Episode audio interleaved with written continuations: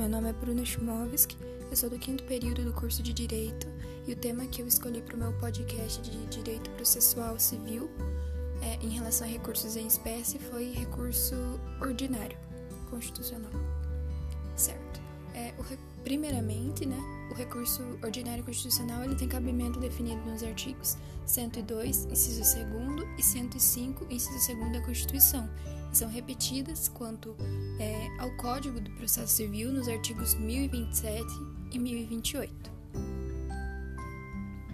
É, o recurso ordinário, ele se trata de um recurso cabível contra decisão denegatória de habeas corpus ou mandado de segurança, que em algumas situações específicas exige que o STJ e o STF funcionem como um segundo grau de jurisdição. É, ele se trata de um recurso muito parecido com a apelação, inclusive quanto ao juízo de admissibilidade. É feito diretamente no STJ ou STF, artigo 1028, parágrafo 2 do Código de Processo Civil.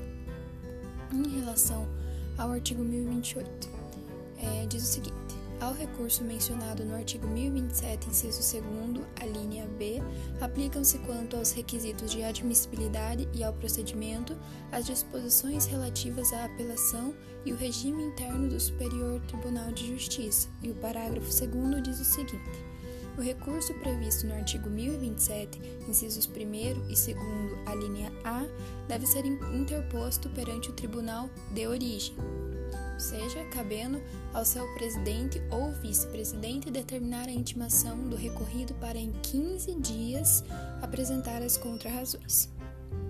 Então, em relação ao prazo, o prazo para interposição do recurso ordinário constitucional será de 5 dias.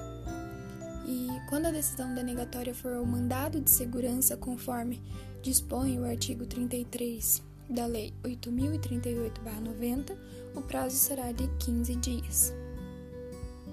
Na hipótese de denegação, ou seja, não recebimento do recurso ou de um despacho, ou se o despacho sobre sua admissão for retardada injustificadamente por mais de 30 dias, ou se, por exemplo, a remessa dos autos não recorrer nesse prazo, será oponível o agravo de instrumento, na forma de regimento interno do STF tem efeito devolutivo, e quanto ao efeito suspensivo, tendo em vista a peculiaridade, terá o mesmo tratamento da apelação, ou seja, é, interposto o recurso ordinário em face de sentença absolutória, nunca terá o efeito suspensivo, mas se for condenatório, terá o efeito suspensivo. Então, em relações que eu citei ao habeas corpus, habeas corpus e o mandado de segurança, em ambos os casos, é, os prazos são contados a partir da publicação da decisão. E só para complementar, né, deve ser interposto por uma petição escrita, como todo mundo sabe, e deve ser dirigida ao presidente do Tribunal Superior que denegou a ordem. É isso as minhas considerações.